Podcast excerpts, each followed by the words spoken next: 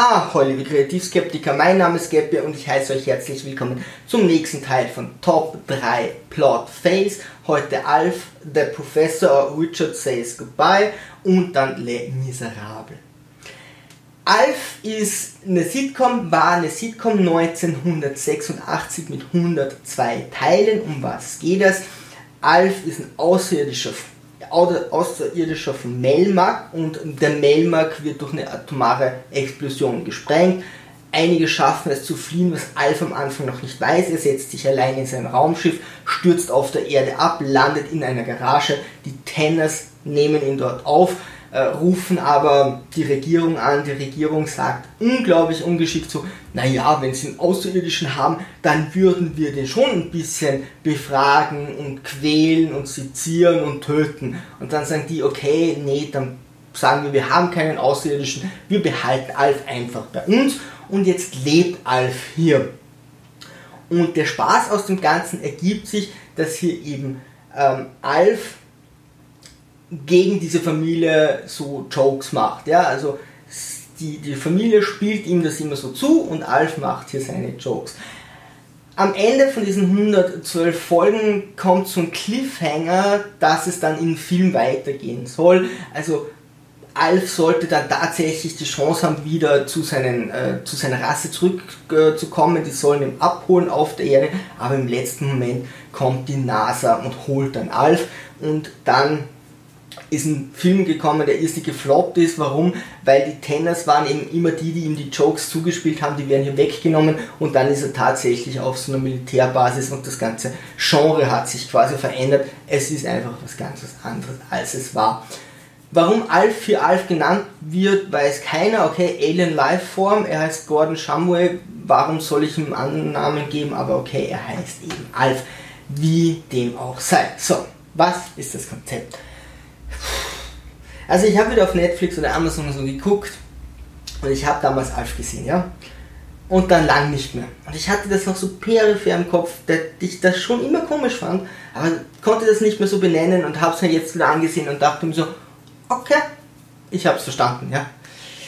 Äh, Paul Fusco ja, hatte die Idee, macht die Stimme und die Bewegungen der Puppe und er findet sich wohl selber ziemlich geil, ja, oder seine Arbeit ziemlich geil. Und das ist das Konzept von dieser ganzen Serie.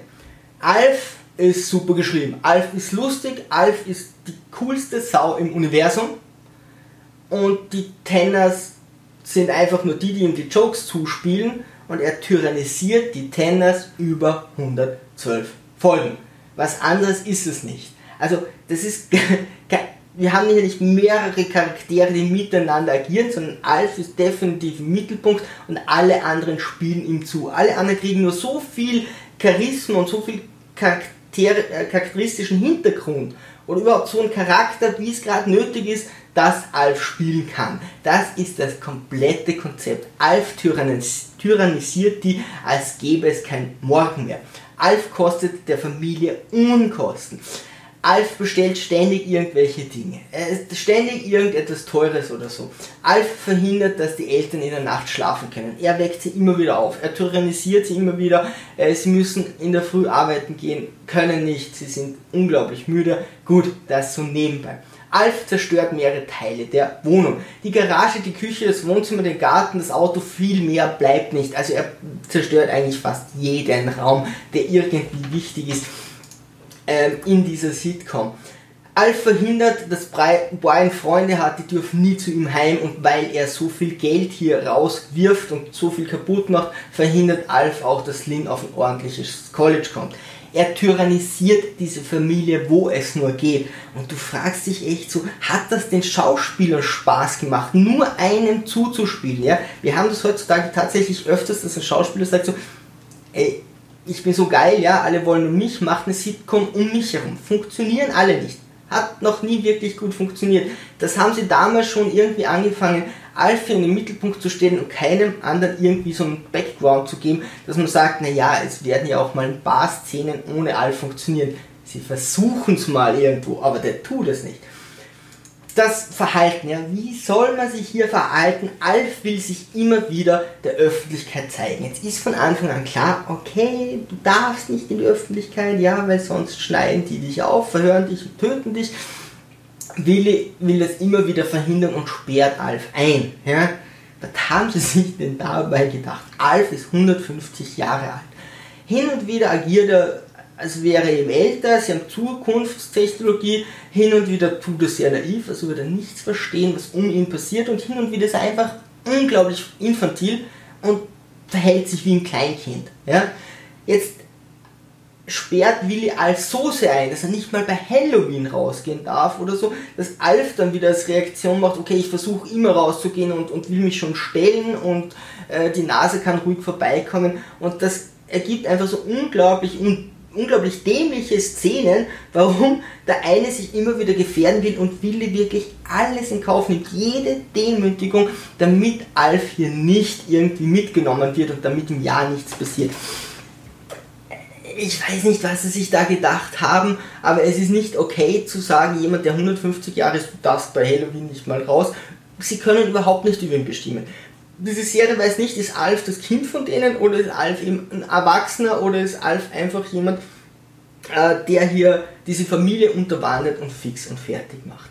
Welche moralischen Werte wollen sie uns da übermitteln? Und damals war das ganz wichtig, dass in solchen Serien immer nur die perfekte amerikanische Familie gezeigt wird. Ja, so wie die Cosbys und, und eine starke Familie und so. Das waren einfach so absolute Vorzeigefamilien. Egal wie schlimm der Schaden ist, den Alf anrichtet, sobald nur der Funke einer Idee ist, ja, dass er was Gutes tun will, wird ihm verziehen. Alles, alles gut. Also wenn Alf zum Beispiel das Wohnzimmer zerstört, aber er hatte schon die Idee, dass er 5 Cent der Familie spart, dann ist er natürlich gut. Also ja, überhaupt keine Frage, er wollte immer 5 Cent sparen. Gut, sie haben da paar tausend Dollar Schulden oder zigtausend, e-, egal. Also egal was Alf macht, egal wie verwerflich es ist, sobald nur irgendetwas Gutes dahinter in, in irgendwie nur erkannt werden könnte, dass da irgendwas Nettes ist, dann ist ihm sofort vergeben und vergessen auf alle Ewigkeiten. Alf hat die Möglichkeit, die Erde zu verlassen. Die hat er immer wieder. Ja? Am Anfang weiß er es noch nicht, da spielen sie noch ein bisschen, aber hey, er kann sein Raumschiff reparieren, er kann andere anfunken, andere würden ihn abholen und trotzdem spielt er immer wieder die Karte. Ich bin der einzige Außerirdische hier, ich bin so einsam und allein. Er riskiert extrem viel, dass er, wo er dann glaubt, er fährt zu einem anderen seiner Rasse. Dabei ist es nur eine Frau, die hier irgendeine Geschichte erzählt, obwohl er ja schon mit anderen kommuniziert. Es ist alles unglaublich nicht glaubwürdig.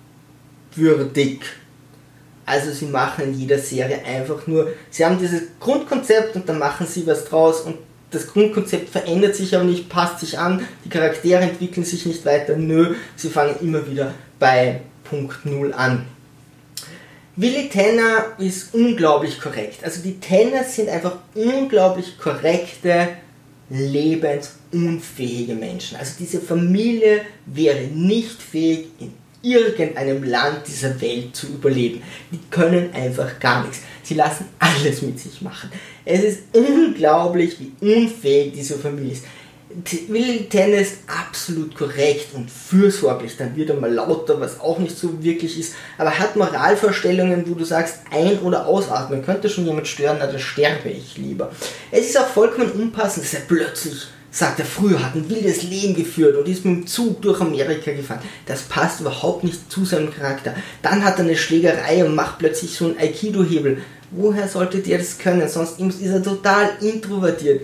Es wird nie gezeigt, dass er irgendwelche sportlichen Ambitionen hätte. Jetzt kann man plötzlich für eine Folge kämpfen, dann hat er wieder vor jedem Angst. Kate ist die einzige, die Frau, die sich hier gegen Alf stellt, aber die ist ihm nicht so lustig. Ja? Die ist eher ein bisschen verbittert. Hm ist auch fragwürdig. Aber die ist die einzige, die das Ganze ein bisschen kritisch sieht und so, naja, Alf tyrannisiert und schon ziemlich, oder ist das okay? Die Kinder bleiben total blass. Also Brian kann am Anfang überhaupt nicht schauspielen und dann fängt er ein bisschen zum Schauspielen an, aber uff, das ist auch eher zähneziehend, wie er das macht und es hat bei beiden dann auch nicht gereicht, dass sie irgendwie genommen werden oder so. Also die haben ein paar Sachen gemacht und das war's dann.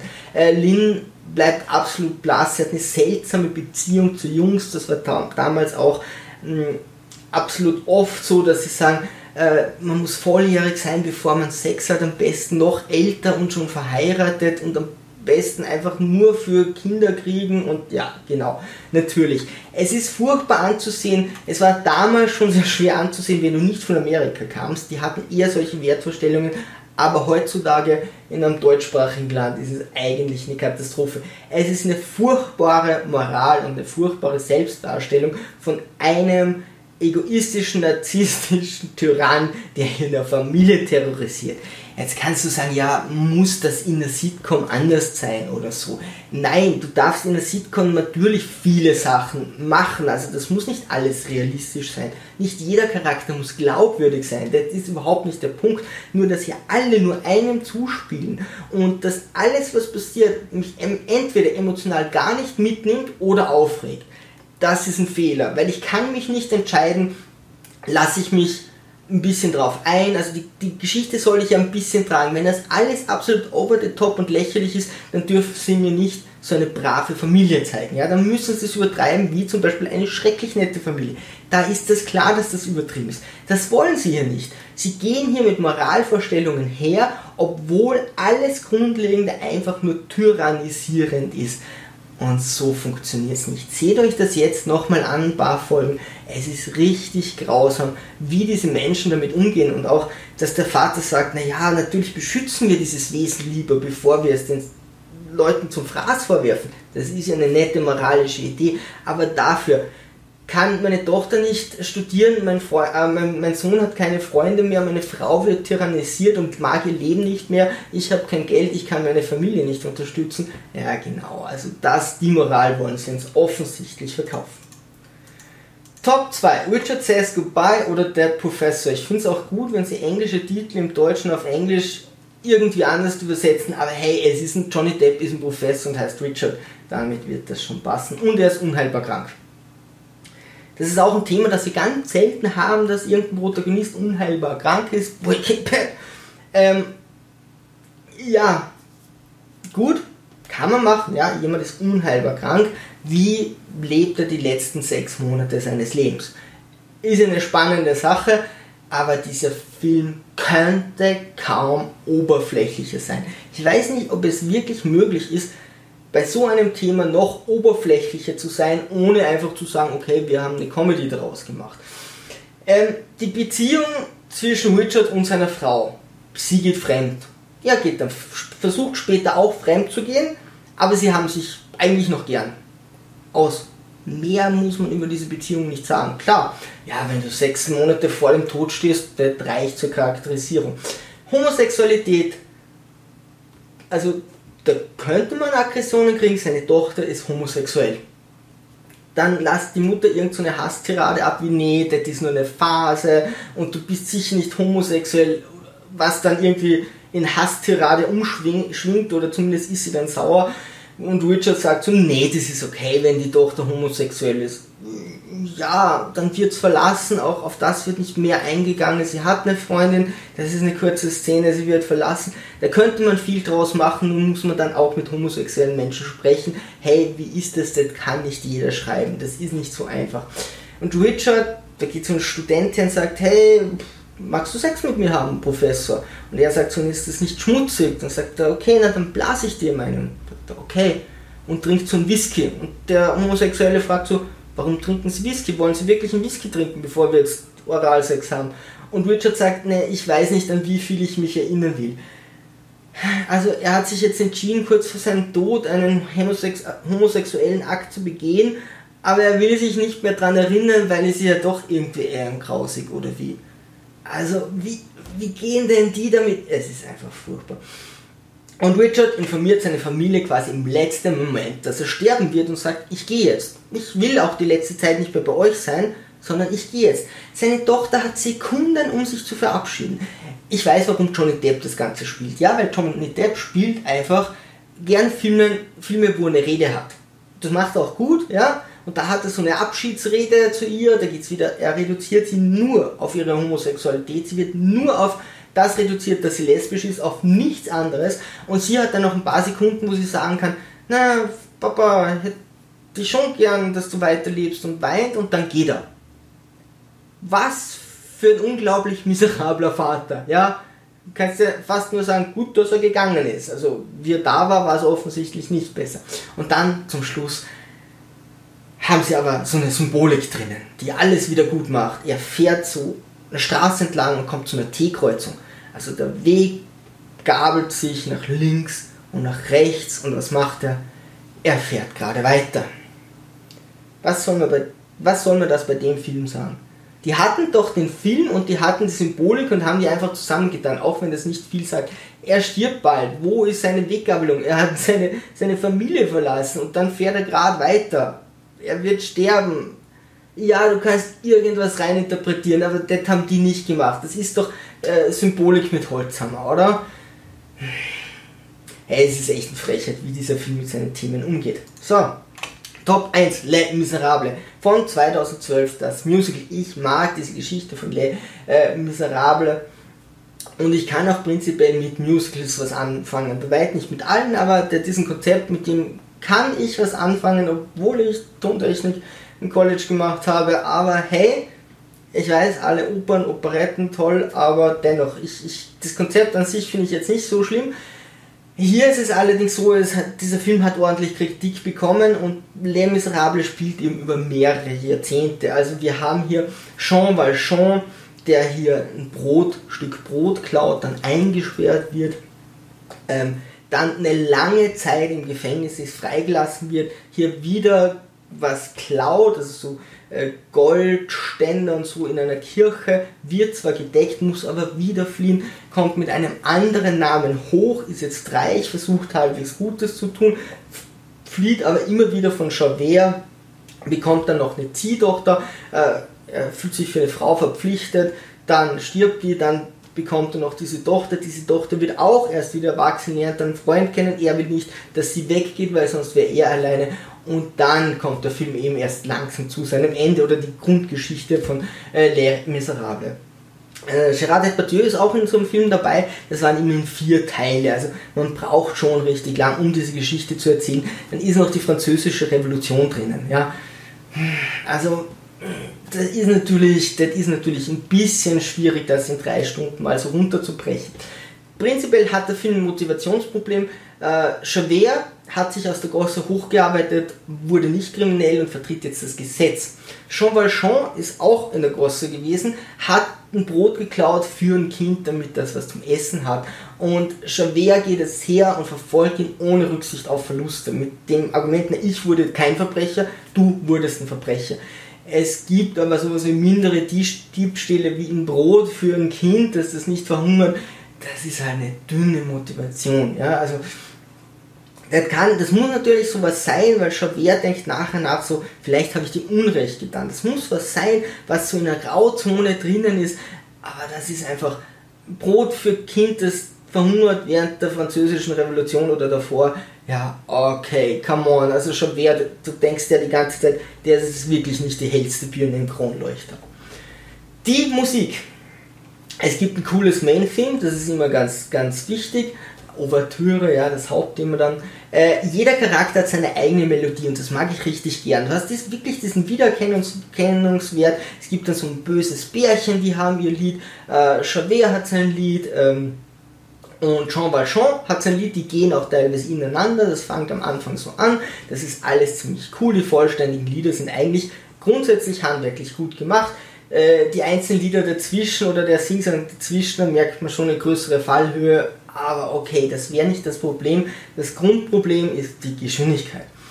Und zwar hat Hugh Jackman das so erklärt, sie durften frei singen. Das heißt, sie durften frei schauspielern und wenn sie schneller singen wollten, singen sie schneller und wenn sie lang langsam singen wollten, haben sie langsamer gesungen und jemand am Klavier hat sie nebenbei begleitet und sich denen angepasst. Das unterstützt sicher dein Schauspiel, ja, glaube ich auf jeden Fall. Aber ich sage mal, für mich ist der Punkt beim Musical, dass die Musik so geil ist, dass sie mal dieses ganze Spiel trägt und das Spiel dann richtig diese Geschichte rausbekommt. Aber die Musik ist das, was man sagt, ist es jetzt traurig, ist es jetzt aufregend, ist es spannend, äh, ist es gerade romantisch, was auch immer. Wenn ich hier den Takt ständig ändere oder keinen Takt habe, sondern mit der Geschwindigkeit einfach so rumspiele, wie ich gerade Schauspieler, hilft das zwar dem Schauspiel, aber die Musik ist ein Graus. Entschuldigung, so schlimm ist es nicht, ja, aber so funktioniert das nicht. So funktioniert nicht, wie wir Menschen Musik und Rhythmus wahrnehmen, sondern das brauchen wir schon in einem Takt, nicht, dass die Leute einfach so dahin singen, weil dann klingt das einfach so, als würde jemand einfach nur singen, so, ja, ich habe jetzt, da bin ich hingegangen und irgendetwas macht. Wichtig ist da der Rhythmus, ja, dass du eben da reinkommst und dann haben sie noch diese Wiedererkennung pro Charakter, wie geil das ist, ja, wenn du da schon den Rhythmus hast und die Melodie und was, wenn das gebrochen wird, funktioniert das einfach nicht mehr. Also ich glaube, das war einfach der Nagel am Sarg, der das einfach so nicht funktioniert. Die Geschichte ist sehr traurig und melancholisch, aber ich finde das Ende sehr unspektakulär, also da hatten sie keine Lust mehr oder ich weiß es nicht, aber am Ende flaut das wirklich so ab. Ja, okay, sollte eigentlich viel äh, emotionaler sein. Hey, wenn du dich mal darauf einlässt und ich weiß nicht, taktbefreit bist, funktioniert das schon, ja. Hm, sonst ist es wahrscheinlich schwierig.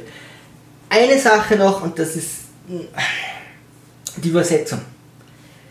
Ich habe es auf Netflix oder Amazon gesehen und du kannst nicht einschalten, dass es auf Originalsprache auf Englisch ist. Das geht nicht. Das haben sie dort rausgenommen. Und wenn mir jemand mit rechtlichen Sachen kommt, dann tue ich irgendwas Furchtbares. In diesem Film, alles was sie singen, bleibt auf Englisch mit Untertiteln. Ja? Das macht man beim Musical so, die übersetzen das nicht um. Es sei denn, sie kommen dann wirklich zu uns in ein Theater. Aber alles auf Englisch. Ja? Es ist alles auf Englisch außer so fünf bis zehn Phrasen. Dazwischen sagen sie mal ja, nein, vielleicht, mal einen Satz und das war's. Und das übersetzen sie auf Deutsch mit deutschen Stimmen. Also da musst du extra Voice Actor anstellen. Das Einzige, was es macht, es reißt dich aus der Immersion raus. Es ist furchtbar, dazwischen von einer anderen Stimme plötzlich Ja oder Nein zu hören. Es ist auch vollkommen unnötig. Ja? Es reißt dich nur aus dem ganzen Ding raus. Und wird auch keiner sagen, äh, Entschuldigung, ich habe den Film nicht verstanden, weil diese eine Phrase, das Ja oder Nein dort nicht übersetzt wurde. Gut, die anderen Texte auf Englisch, die ich ständig mitlesen muss, die schon. Kann ich da nicht einen Untertitel für Ja und Nein machen? Also wer hat sich denn das ausgedacht, diesen Film überhaupt zu übersetzen? Ja, wenn, ich sage, wenn ich sage, da müssen 30 Wörter übersetzt werden, dann sage ich, okay, dann können wir es auch lassen, oder? ja, egal, geschenkt. Hey, wenn ihr Musical mögt und Musical-Filme, ab in die Kommentare, würde mich sehr interessieren. Ansonsten, liebe Sturmtrotzer, segeln wir straff und auf zum Horizont.